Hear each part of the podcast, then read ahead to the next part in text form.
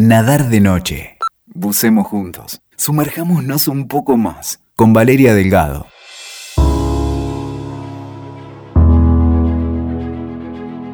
¿Cómo les va? En este nadar de noche vamos a tener un formato distinto al habitual y es porque tengo un invitado para charlar de qué, de lo que dejaron los premios Oscar esta misma semana. ¿Cómo va? Martiniano Cardoso, bienvenido. Muchas gracias. Gracias por, venir. No, por favor. Y por prestarte a esta charla. No te pregunte fuera de aire cómo querés que te presente, así que puedes presentarte vos. Escriba. Sí, eh, bien. Escriba, punto. Escriba también vinculado al cine. Sí, sí, sí, sí, sí. Guionista. Porque sos guionista. Guionista, sí. Y también de alguna manera eh, haces crítica cinematográfica, ocupas una columna cultural en algunos medios, en Sí. eh, audiovisuales, radiofónicos, Sí, etcétera. hablo sobre li- sí, libros, cine y robo, básicamente. Perfecto. No, no digas eso que se nos van a descubrir a todos. Bueno, vamos a hablar de, los Oscar. Pensaba yo cuando armaba eh, un poco eh, los primeros disparadores o, pensaba en estos disparadores, decir, bueno, una gran ganadora, evidentemente, que fue Parasite, y por otro lado, para mí hubo una gran ninguneada que fue Mujercitas. Y acá empiezan los matices Sí. con mi invitado hoy y me parece buenísimo porque es como también para empezar a debatir. Eh, Martiniano, me decías, eh, para vos el, el irlandés también fue una gran ninguneada la noche de los Oscars. Sí, además creo que significa el irlandés la el ninguneo más allá de Netflix. Sí. Significa, digamos, la reivindicación de Bon Joon-ho cuando Sí. dice todos de pie para aplaudir a Martin Scorsese. Significa el ninguneo de Martin Scorsese. Bueno, histórico, ¿no? Histórico. Quiero decir, eh, costó un montón que se lo dieran. Él había hecho peliculones Sí. y lo recibe de manera muy tardía. Recordemos que cuando él es nominado al Oscar por una obra maestra como Toro Salvaje, Sí. gana un, eh, una película de Robert Redford, eh, una historia de familia. ¿es? Sí. Ordinary People. Ordinary People. sí. Gente como uno. Gente como uno. Gente como uno, que no es una mala con- película. No, es una muy buena Pero al lado de, de Toro Bueno. Salvaje, bueno, Buenos Muchachos también perdió al lado de, creo que, si no me equivoco, um, El Paciente Inglés. No tengo tanta El memoria, pero plomazo del puede Paciente ser, ¿eh? Inglés. Claro, decimos, por algún motivo, eh, Scorsese no es de los más queridos eh, en la academia como para distinguirlo ratificar lo que él hace en su carrera. Ahora, Es generacional, ¿no? ¿Vos decís? Y al único, digo, a ver, Coppola, pensando en la renovación de los cineastas de los 70, ¿no? Claro, pensando digamos, en Coppola, de en Palma, De Palma. Carpenter, Claro, también. esos hombres no han ganado nunca un Oscar. Bueno, digamos. ni hablar Spielberg o George Lucas, que fueron parte de esa renovación y que se dedicaron más al cine entretenimiento y como recién Spielberg lo gana cuando hace una película seria, como la lista de Schindler. Sí, recordemos que además, por ejemplo, pierden el color púrpura, donde él empieza a querer ser este, serio, entre comillas. No le creyeron, me parece, no. ese cambio. Tuvo que ir más allá todavía. Sí, y, y, ya era un cineasta, digamos. Era lo que es un cineasta serio desde, Sí. no sé, Encuentros cercanos al tercer tipo, digamos. Totalmente. Pensar en ET, son películas. Y vos decís que es generacional, que le, le cuesta mucho a la academia aceptar o haber aceptado esa generación de renovadores del cine. Yo creo que todavía está asimilando ese golpe y todavía no lo terminó de cerrar. Bueno, ¿cuánto falta para Tarantino entonces? Porque otra de las cosas que se hablaba también es, bueno, cómo Tarantino todavía no ganó un Oscar como mejor director. Hay algo muy interesante en Tarantino, que es cuando gana el Oscar por mejor guion Sí, en Pulp Fiction, En Pulp Fiction. que sus palabras son, quiero agradecer porque sé que este es el único Oscar que voy a ganar. Bien. Y se rió, digamos. Al Orson Welles. Sí. Cuando le dan por el ciudadano como el premio Consuelo. Sí, o como, o como cuando le dan el honorario y dice, gracias, y se claro. va. Digo, O como Godard que directamente dijo, chicos, no me lo dieron nunca, no me den el honorífico, No, pues no voy a no ir. voy- no, eh, ¿para qué voy a ir? no, no, Me y- están cargando, nunca entendieron mis películas. O cuando le dan, por ejemplo, a, a Buñuel el- por el discreto encanto de burguesía y, hace- Sí. y él hace un chiste y dice, quiero agradecer, eh, los americanos me van a dar el Oscar porque son gente muy amable y los soborné a todos. Nadie entendió el chiste, pensó que lo habían sobornado y finalmente se le dieron el Oscar. Por, eh, no así un cineasta como Almodóvar.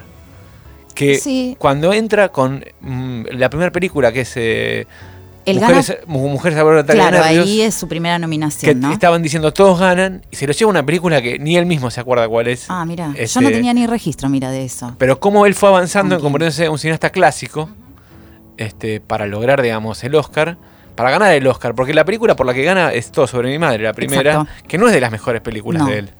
No así eh, la película con Grandinetti. Claro, a mí me, Eh, me hábleme- parece- hable, hablé con ella. hable con ella. A mí me, de la última etapa de Almodóvar, incluso del Almodóvar dramático, si Sí. querés ponerlo en esos términos, es de las que más me gustan. Dolor y Gloria es una, para mí es una gran película. Para mí Dolor y Gloria es un peliculón y todavía no entiendo cómo no pudo haber ganado Parasite mejor película y darle mejor película internacional, que ahora sí es la denominación de esa categoría peli extranjera, a Dolor y Gloria. Bueno, lo que hablábamos vía WhatsApp, este, Con Martiniano voy a hacer un paréntesis para nuestra audiencia. Con Martiniano nos mensajeamos mucho en el durante y en el post Oscar. Y creo, no sé si no empezó todo antes, cuando ya se empezaban a estrenar las películas aquí de las que iban a competir. bueno, si te mueres a pensar también la gran perdedora fue en 1917.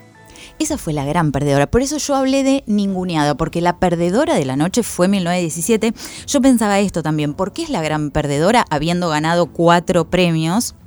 Por supuesto, en rubros técnicos, no ganó en las categorías principales, pero ¿por qué la, la gran perdedora? Porque iba muy de banca. Además era la película de la industria, ¿no? Digamos. Exacto, era la película para ver en sala, era la película financiada de una manera. El eh, soldado. Ryan de- de- de- del momento, digamos. Sí, eh, un Es- Sam Méndez al que muchos consideran como el más americano de todos los cineastas ingleses. Pero además hay otra, ah, vamos a hacer una subdivisión, digamos, en esto coincidimos. Para mí no hay una película mala en el Oscar no, de es este cierto. año. tuvo- no hay malas películas. Muy buen nivel. Te pueden Sí. gustar más, menos. Sí, sí. Pero digamos, hasta Ford, vs. Ferrari, que es una película sobre la amistad entre dos hombres. A mí me gustó mucho esa Es película. una gran película, yo no manejo, detesto los autos, digamos, y hay una relación de, de- de amistad, digamos.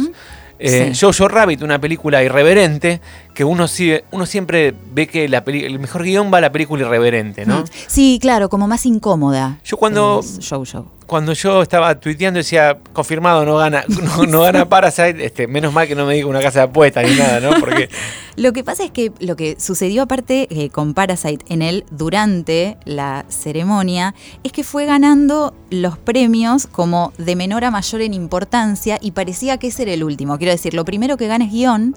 Entonces dijimos, bueno, está bien, ya está, Ya no está, gana, como, listo, listo. Le pasa como a Tarantino, Claro. ya está, con esto ya es suficiente. Para un surcoreano, para Surcorea, que nunca había recibido ningún galardón, espectacular. Nominaciones y se llevan un premio. Después gana extranjera, como o internacional, como íbamos a pensar que después iba a dar el otro batacazo.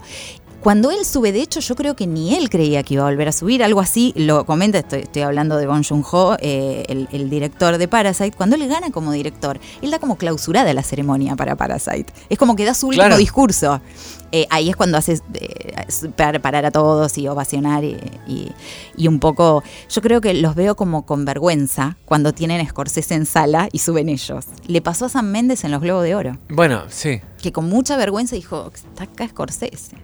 Acá pasó el medio Además, lo mismo. se le dieron por una película que no es mala al- el Oscar a Scorsese, que no es una mala película, que es Los Infiltrados. Ah, sí, no, Pero es muy buena, pero, pero él con- ha hecho, eh, ha es una remake de una película, digamos, no está mal, pero digamos, pensá en, en las películas que No, hizo. no, comparadas con otras, no. Y yo creo que lo que sucedió con el irlandés, por eso también eh, por ahí suena a, a- Doble una factura. injusticia mayor. Doble Es que factura ese El irlandés. irlandés es muy buena, de verdad. Es como calidad superior, como en las primeras épocas de Scorsese o en aquellas películas que, que quedaron más en el recuerdo.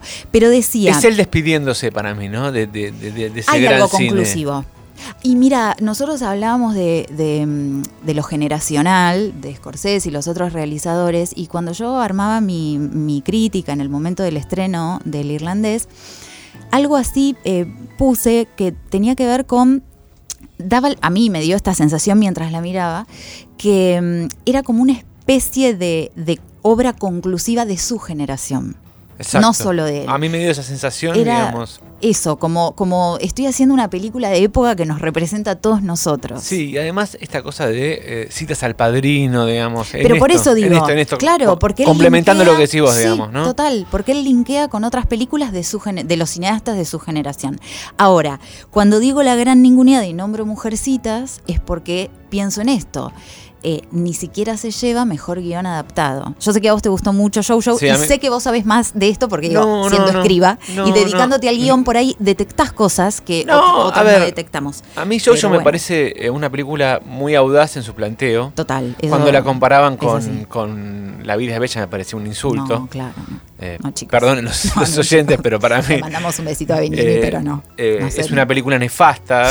es, conceptualmente es una película nefasta. No, no, solo la pude ver una vez y por obligación y nunca más volví Eh, a ese lugar. Así Jojo que Rabbit se atreve a, a un montón de cosas, digamos, que más allá en esto de que si escribe, si está algunos errores, otros o no, es como, yo la comparo en un punto como Bergman. Ujú. ¿Te acuerdas de Bergman? Sí. Que sabe que va a algunos errores, pero el intento, la audacia de la película, para mí merece una admiración personal Sí. que es superlativa, digamos. ¿Podrías resumir eh, en la sinopsis de Show Show para quienes nos están Sí. escuchando y no fueron a verla al cine o todavía no la vieron? Yo se las recomiendo. Jojo Rabbit es la historia de un chico en una Alemania nazi, pero Como cayendo. surrealista, Ah, surrealista, bueno, sí, digamos, ¿no? surrealista, pero Surrealista. medio ya en decadencia medio en también. decadencia, cuyo mejor amigo es Hitler, imaginario. Esa es la irreverencia de Esa la es que hablamos del planteo. Que es el, act- que es el director, que es eh, Ujú. Takeo Kiki, Sí, eh, cuyo tiene ídolo a Hitler, pero en una, en una Alemania nazi,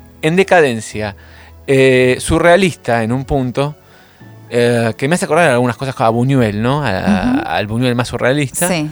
Eh, y que se va descubriendo a él como persona, como chico, que de pronto le aparece una refugiada adentro de la casa, una refugiada, una chica judía, sí.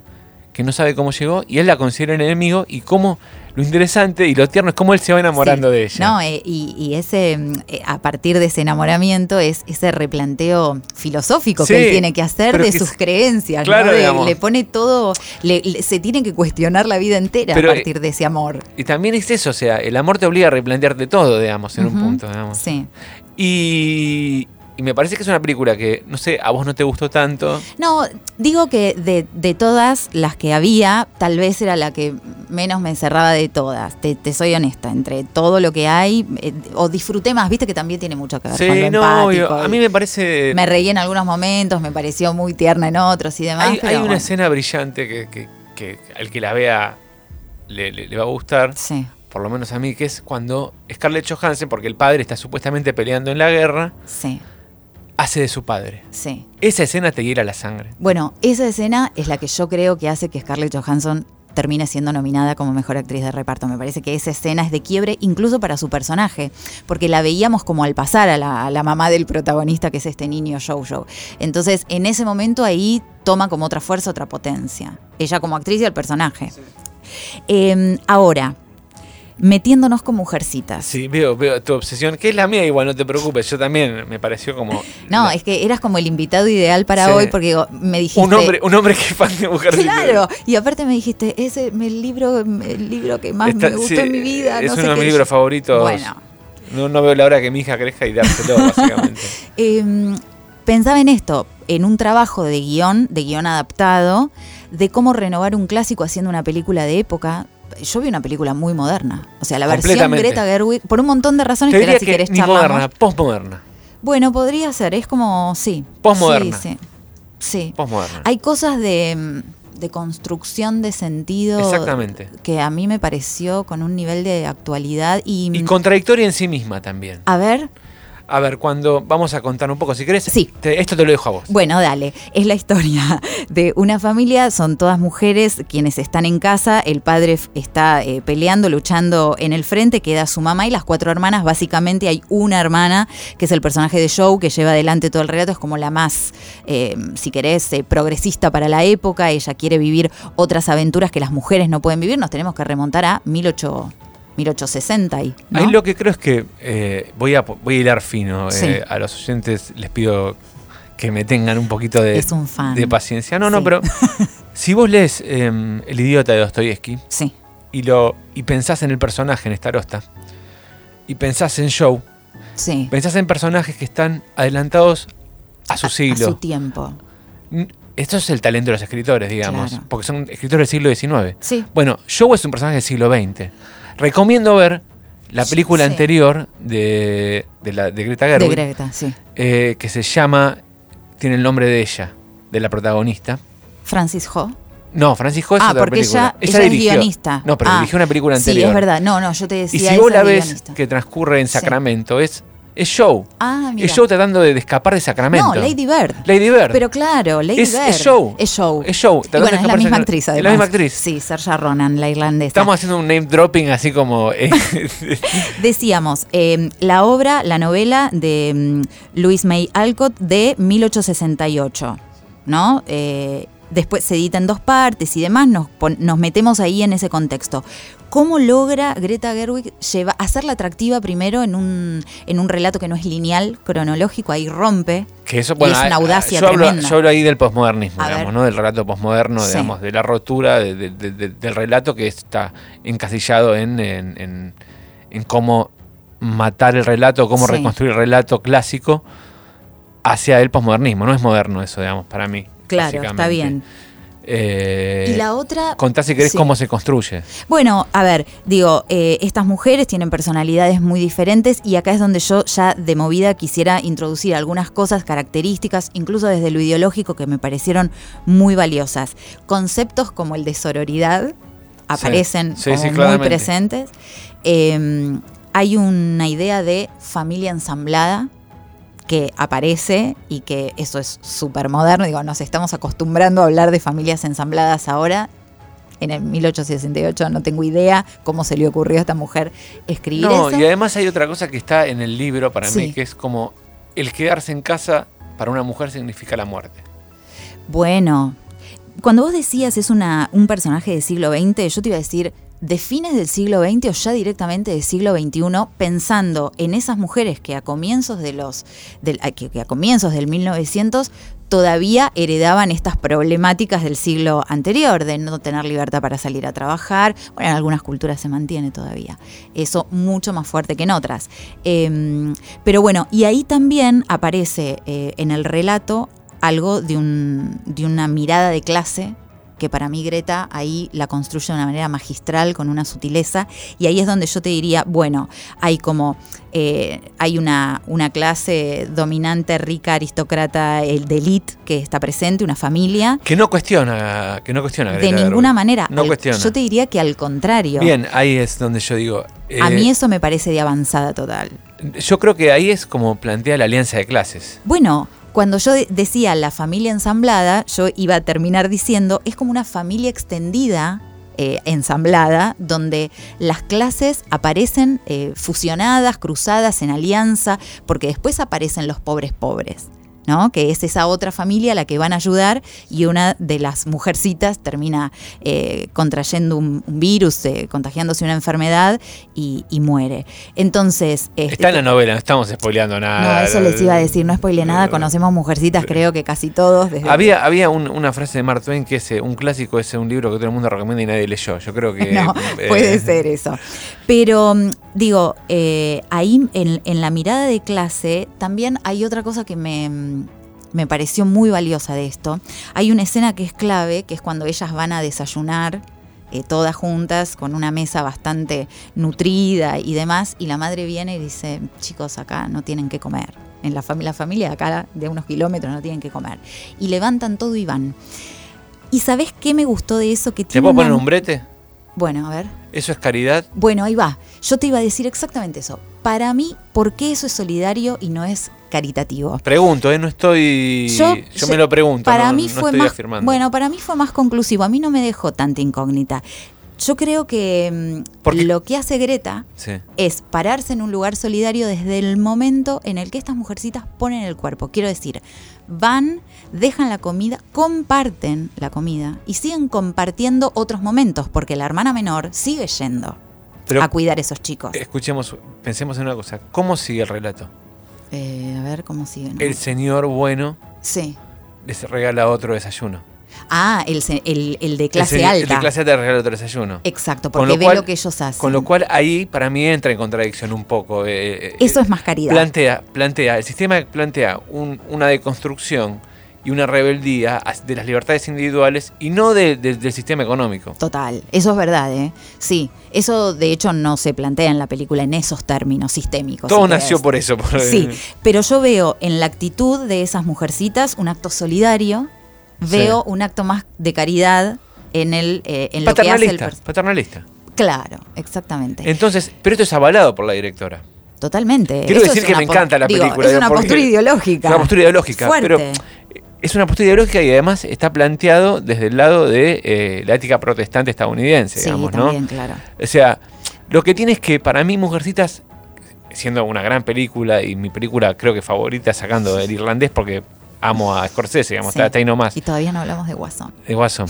Película compleja, vamos a ir, pero Lo que digo es, eh, ahí, como buen estadounidense, Sí, no cuestiona el sistema económico reinante. sí, bueno, claro. Eh, siendo una película hermosa, porque por momentos eh, mezcla, esto hab- hablo de, de la deconstrucción y- Sí, y, el de lo posmodernismo, disruptivo. de lo disruptivo. La escena de amor en el baile, por fuera de la Sí, casa, brillante. entre Joe y Lori, que además si te pones a pensar, Joe es un nombre, un apócope masculino, Lori es un apócope femenino, digamos. Eso ya viene de la novela, digamos. sí, sí.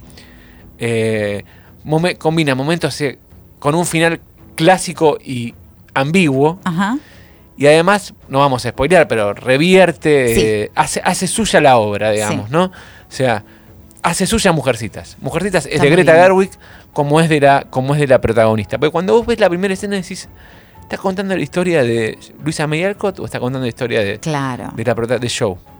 Lo cual empieza ahí a un nivel disruptivo muy interesante. Sí, hay otras, eh, otros gestos disruptivos en, en cuanto a lo cinematográfico. Por ejemplo, hay tramos donde hablan a cámara, Sí. se habla a cámara. sí. Y eso, viste, es como, bueno, eso Elige no lo- un par de parlamentos. Sí, sí, son solo Eh, un par eh, y son no- medio sutiles. pero- Tampoco veo una gran justificación ahí. No, pero digo, son decisiones Son que decisiones, hacen pero, digamos- estéticas hacia, hacia una impronta Sí. de modernidad. Siendo, siendo, siendo fino, hilando muy fino y siendo muy. Sí, o sea, sí. Ya, Ya está, la podemos dejar, ¿Por qué? mujercita. o sea, ¿por, por qué hace eso? Me pregunto, digamos. No, Sí. no encuentro la relación de que te hable a cámara. Mm. eh, o sea, algo que vos quieras que sea show, ¿no? Sí, yo creo que ahí se juega por una cosa de empatía, de empatía directa, de complicidad, ¿no? Básicamente el mirar a cámara tiene que ver con eso. Y si tenés un mínimo de sensibilidad, un mínimo vas a llorar, pero como un descosido. la No, película. terrible, ter- tremendo. Yo fui a llorar a esa No película. paramos de Quiero moquear decir- todos. Quiero decir que fui a llorar a esa película, no tengo ningún problema en decirlo. No, y aparte, eh, Quería ver, además, o sea, como fan del Sí. libro.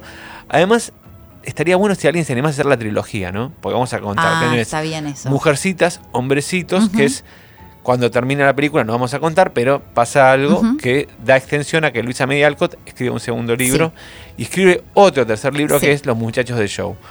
Alguien debería hacer esa trilogía y podría estar- ser interesante. Yo me estuve googleando por internet A ver si que encontrabas. Greta Gerwig haga la segunda parte, digamos.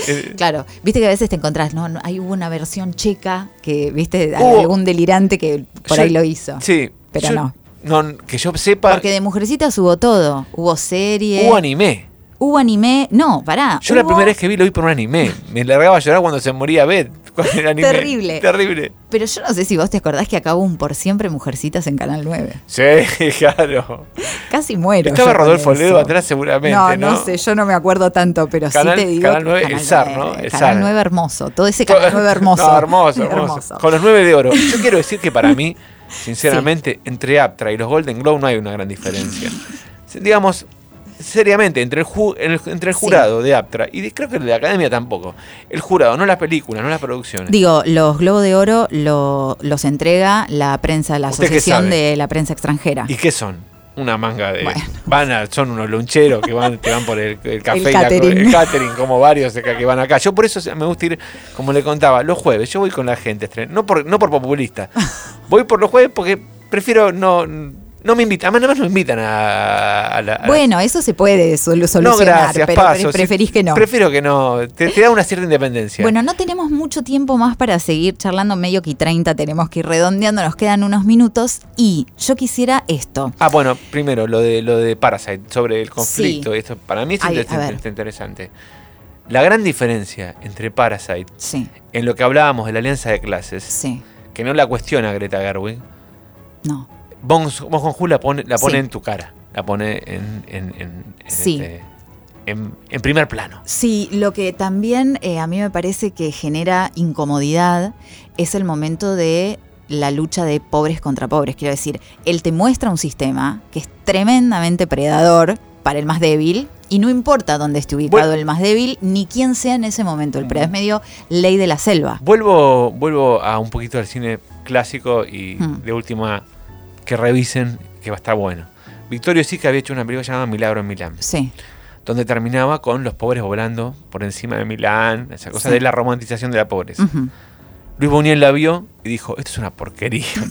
la pobreza es una porquería. claro. Ser pobre es Sí, sí.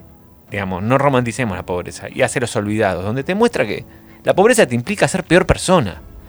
¿Qué Eh, es lo hay que logra Parasite? Claro, es algo, de- es un instinto de supervivencia. No, No. puedes estar pensando en el otro cuando vos no tenés nada o cuando también, digo, la construcción de la pobreza a otros niveles, digo, eh, eh, dónde te ubicás, cómo te ubicás, eh, qué consideración tenés de, de autopercepción. Me parece que es a un montón de niveles que exceden lo, lo material, lo económico. Entonces, cuando esta familia va en busca de un mejor porvenir, para Sí. ponerlo entre grandes comillas, Sí. te demuestra que igual, aunque, aunque ellos vayan en, en- en- en- en- en la búsqueda de un mejor porvenir, hay algo de clase que nunca van a llegar, porque esa cosa que se reitera todo el tiempo es ese olor que sienten Ay, Dios mío. las clases eso, qué acomodadas. fuerte. Eh, eh, para los quienes no la vieron, pasa eso. Hay dos o tres escenas, o tres o cuatro, no sé, pero son varias, eh, en la que hay referencia a, a un olor, lo- los ricos. Muy bien, muy bien utilizado por Bon el Sí, está re bien, muy bien jugado.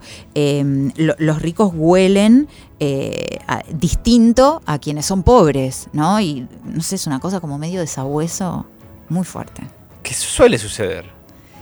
Sí, claro, Suele no suceder de ser impactante igual. No, su- suele suceder en el sentido, quiero decir, suele comentarse eso, la- Sí. digamos, suele comentarlo las, las clases más acomodadas, Ujú, digamos. eh, sí. que- y ese olor que llega a un extremo que, bueno, que para el que no vio la Sí, película, véala. el desenlace. es el desenlace, digamos. Pero plantea eso, digamos, no hay reconciliación con las clases, a diferencia de Mujercita. Ahí choca total. Y con respecto a lo sistémico, mientras hablamos esto de cuánto cuestiona o no una película, o esto, ¿no? La película yankee que no termina de dar ese paso de cuestionar el sistema, mucho se critica a Guasón por eso también. Para mí es una película recontra ideológica y para mí está bien como es, quiero decir, no le vamos a pedir a Guasón que sea político partidario, que hable, ¿entendés? Digo, me parece que habla de una instancia, en todo caso, de lo que podría ser una revolución, que es como la primera, que es el despertar, Sí. ¿no? El como quitar velos. Sí, ha habido como grandes, ¿no? Una, una escuela de un lado y una escuela del otro con Watson, ¿no? Eh, por- yo creo que es por esto también. Y me parece que con Parasite, más o menos, ¿eh? hubo grieta también con Parasite. Es que Damián Cifrón dijo algo Sí. de, ¿Ah, Parasite, creo. No, no sé. Ah, no, no, no Estaban todos como locos por lo que había dicho Damián Cifrón, digamos. ¿no? Ay, me lo perdí. Se Yo ve que también estuve de vacaciones. Se ve que cuando pasó eso estaba de vacaciones. Eh, pero Joker me parece una película que en realidad para, para, una, para una escuela, digamos, para una escuela de biblioteca es justifica eh, la violencia, ¿no? Hmm. Digamos. Para mí Bueno. es el abandono del sistema. Sí. eh, lo que puede mí, provocar sí, el abandono del sistema. Igual no sabemos bien qué es realidad y qué es verdad. ¿Vos también decís? eso, también Vos otro, en esa otro que- condimento, ah. otro condimento muy, muy- ¿eh? posmoderno, ¿eh? Bueno, eh, digo, en un momento se empieza a especular, ¿no? Una vez que vimos to- todos la película, la gran mayoría, empeza- al- algunos han empezado a especular con qué es lo que, o sea, qué, qué de todo lo que se ve es parte de la imaginación de Guasón y qué sucedió en realidad. Yo no entré tanto en ese código. A mí me parece clarísimo que todo sucede, poco imagina, no sé, o nada imagina. Pero con respecto a qué cuestiona, Pero hay las escenas en las cuales él, cuando Todd Phillips, que es un gran director, sí. te quiere, te quiere demostrar que hay algo ahí, que, que- porque él está, la cámara está en otro lado ya. La cámara está puesta en otro lado, digamos. A en ver, las ¿en qué escenas se- donde él habla consigo mismo. Ah, sí. Entonces sí, sí. te está mostrando que eso pasa. Sí, mm. Entonces, ahí entra en eh, coalición la idea de si esto es realidad o no. Sí, sí, aparece. Con lo cual toda la película puede haber sido, la, que- puede, él puede haber terminado en Arkham y no haber hecho nada, Nada. digamos. Puede ser. Bueno, la voy a tener que volver. Ya la vi dos veces, Martiniano. Es demasiado. Está bien, ¿no? Me digamos, o sea... A mí me gustó mucho, mira, a mí lo que me gustó básicamente eh, tiene que ver con la construcción de sociedad, que me parece que tiene una actualidad tremenda, que nos atraviesa incluso, digo, nosotros en, este, como, como, como región, me parece que nos atraviesa con todas nuestras carencias y, y demás, mm, eh, con, con estados cuando el Estado, eh, a través de sus distintos gobiernos, eh, deciden recortes y, Sí. y deciden excluir a personas del sistema, me parece que lo que hace el personaje de Guasón o la construcción de ese personaje es de cómo un antihéroe se convierte en un villano, todo, todo ese Sí, viraje. no es una película de superhéroes. No, es una. pe- Bueno, hay quienes dicen. No es una película de cómic, digamos tampoco. Claro, yo lo que diría es. El Guasón mm, aparece en los últimos 15 minutos, 5 minutos, 10 minutos, ¿en cuánto? Sí, claro. Todo lo anterior es, es, es, es la prehistoria de Guasón. Es Arthur Lo Fleck. que se ve, claro. L- em, lo que digo por ahí en este sentido y aportando este matiz, tal vez no es una película de superhéroes en el sentido que nos mostraron las películas de Marvel y DC en los últimos años. Sí. O por lo menos que nos mostró Hollywood. Que ya bastante problemas tiene DC en poder acomodar sus películas, ¿no? No, no, no puede. Eh, es que no puede con que- Marvel. Para mí hay que quebrar una lanza por, por, por historia de matrimonio. La otra ninguneada por Netflix, digamos, ¿no? Sí. Que aunque sea Laura Dern ganó el Oscar, pues si no se lo daban, caía un comando iraní venezolano ahí. ah, Sí, ahí me parece que hubo mucho de reconocimiento a su trayectoria, ¿no? Me parece la, que la hubo- realeza, además, la realeza, ¿no? Es- hija de Bruce Dern, hija de. Diane Ladd. Pero claro, su debut con Scorsese Sí. de la mano de su mamá a los ocho años, una cosa así. Terciopelo azul con Lynch, digo. No, no, para mí hubo ahí algo de eso, aristocracia, linaje, total, Hollywood. Completamente merecido. En en esa Sí, le- yo banco sí. la aristocracia hollywoodense. En eso, en eso soy status quo. Claro, eh, somos recontra republicanos menos.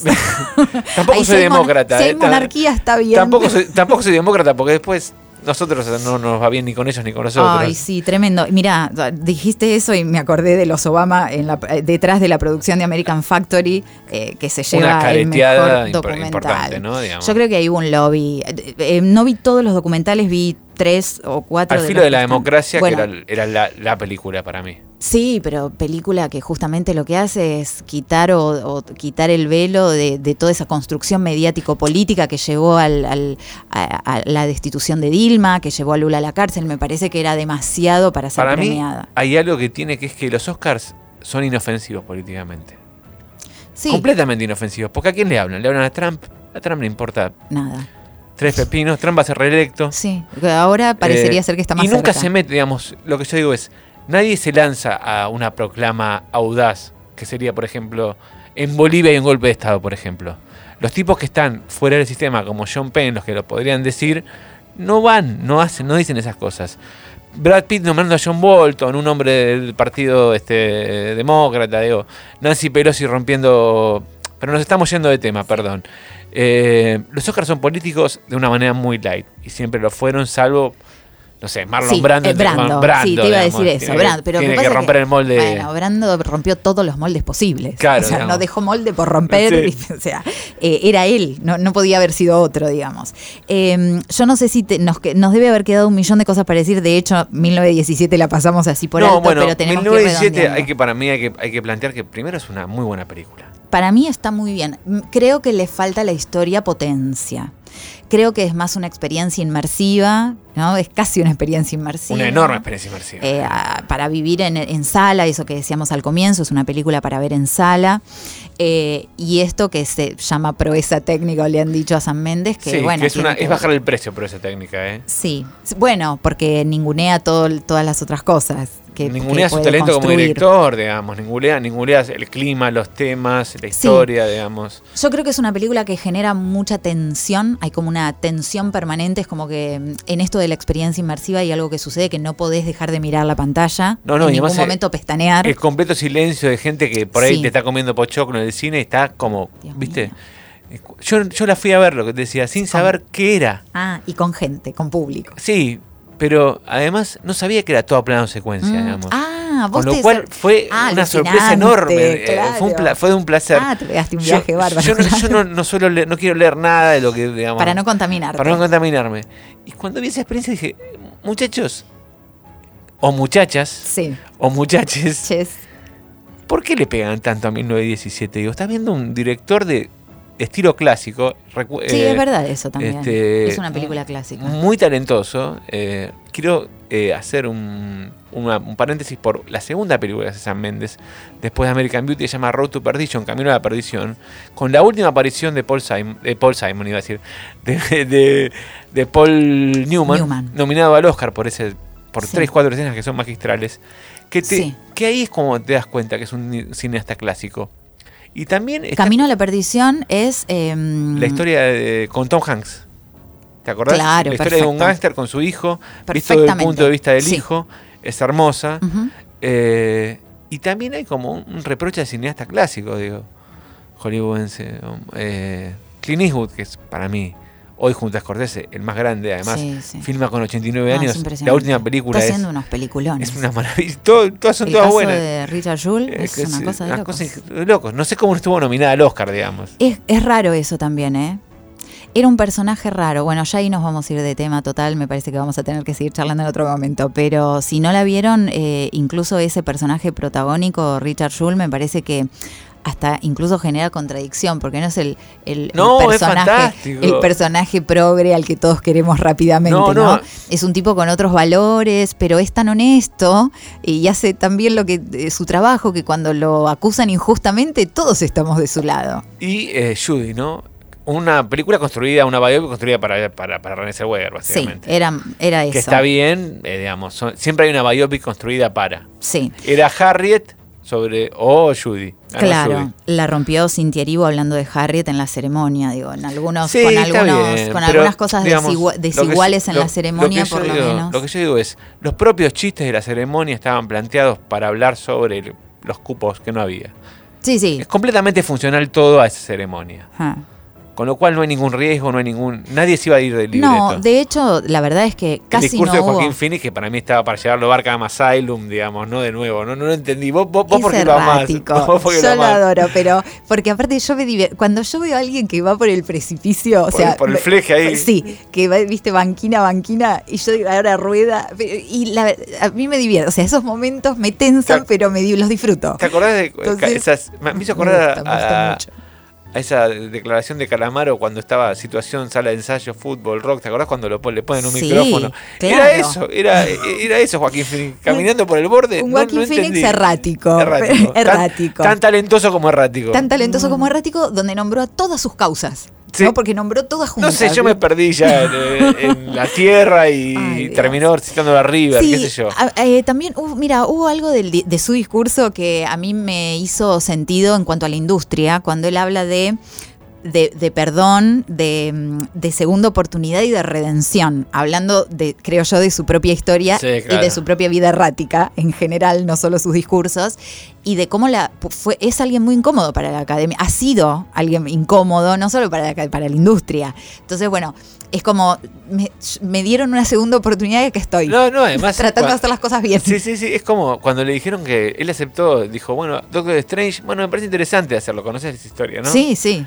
Y dijo, bueno, tenés que filmar acá y acá, acá, porque vas a aparecer en Avenger 45, este, Guardián de la Galaxia 38. Y dijo, no, no, chicos, maestro, no. ¿Qué les pasa? Yo filmo con Paul Thomas Anderson, a ver si la todos, tienen clara. estamos todos locos. Bueno, una línea, aunque sea, porque creo que lo recontramerece, para Había una vez en Hollywood. Que no la Para mí nombramos una- y que para mí, es- para mí está en mi podio de Sí, Tarantino. ¿eh? Además significa el gran homenaje hacia Scorsese, hacia, hacia esa generación dorada, digamos, y estos finales que Tarantino haga estas ucronías que, es genial. que, que la arrancó en, Bastardos sin Gloria. Eso te iba a decir, quienes quieran eh, conocer eh, la verdad o ciertas verdades sobre el nazismo viendo Bastardo sin Gloria no lo va a encontrar, como tampoco va a encontrar qué pasó con los hippies del Clark Manson y, y, este, y Sharon Tate eh, en, en la película de Tarantino. Pero tanto para mí, el, di- el diálogo entre la película en Bastardos sin Gloria y Eras en Hollywood es la constante cita al cine, digamos. sí, total. El cine alemán de, de preguerra y el cine alemán de, de- de- Bueno, durante el nazismo. es el cine dentro del cine cine, dentro del hay, cine. hay muchas cosas muy Tarantino. Y Once Upon a Time in Hollywood es Sí. la segunda parte conceptual, si querés, para mí de Bastardos sin Gloria. Conceptualmente Conceptual, podría, eh, podría claro, podría jugarse, podría jugar en esa liga. Incluso te digo más, cuando se estrena esta película, eh, algunos colegas hablaban de esto de lo errático del guion, y yo creo que el guion va hacia un lugar de construcción con sutilezas, con los desvíos tarantinescos, pero Sí, claro. a mí me parece que son parte, es- son estilísticos. Sí, pa- para mí pasa por el gusto, digo. Eh, Sí, yo ahí no, está, le veo está mal armado. Yo, no creo que es un no, mal guion. No, digamos. no, al contrario, yo digo, creo, que hay un que- guion que estuvo olvidadísimo, que es eh, First Impression, que es el de Paul Sí. Schrader, Sí, de Ethan Hawke, que no le- otro, otro rebelde al que no le van a dar nunca un Oscar, Paul Schrader. sí. No sé si lo ganó. No, no, No, ahora. sé, no tengo ese dato. Escribió el guion de Taxi Driver Sí. este, y escribió grandes películas e hizo grandes películas. Eh, no iba a llegar. por- no, estaba pensando si por Taxi Driver habían ganado. Bueno, no sé, me quedo con la duda, no lo sé. Lo dejo a tu criterio. Sí, sí, sí, no, no, no tenemos el dato. Todo lo que dijimos es así como lo que, lo que nos vamos acordando. Este, pero a mí me había una vez en Hollywood me, me pareció un peliculón, incluso me parece que mm, vuelve a una temática que es más empática con un gran público.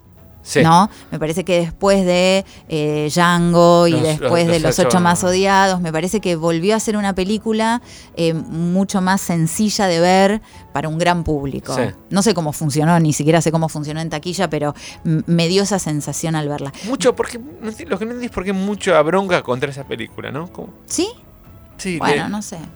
Por, por ahí por esto, de la búsqueda de verdad. A mí- yo mucho de lo que leí que le criticaban, más allá de esto, de, de esto del guion, de la construcción de, del guion, tenía que ver por ahí con esto, con cuánta verdad encontrar. Bueno, no vayas a ver a Tarantino, o sea, Claro. no sé, fíjate, busca otras lecturas Sí.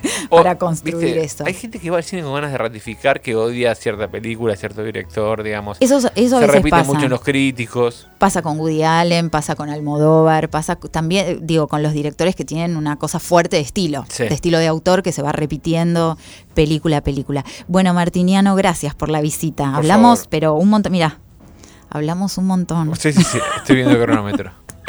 Pero, pero bueno, un placer. Necesitábamos esta charla para ir cerrando esta ceremonia de Oscars que nos ha dejado entonces esta sorpresa de ganadora por primera vez una película de Corea del Sur como es Parasite, que entre paréntesis todavía está en cartel y vuelve incluso ampliada, con más salas. Así que si se la perdieron, ya saben. Y van a tener una serie también de Parasite. Es verdad, viene bueno, Con Mike Ráfalo.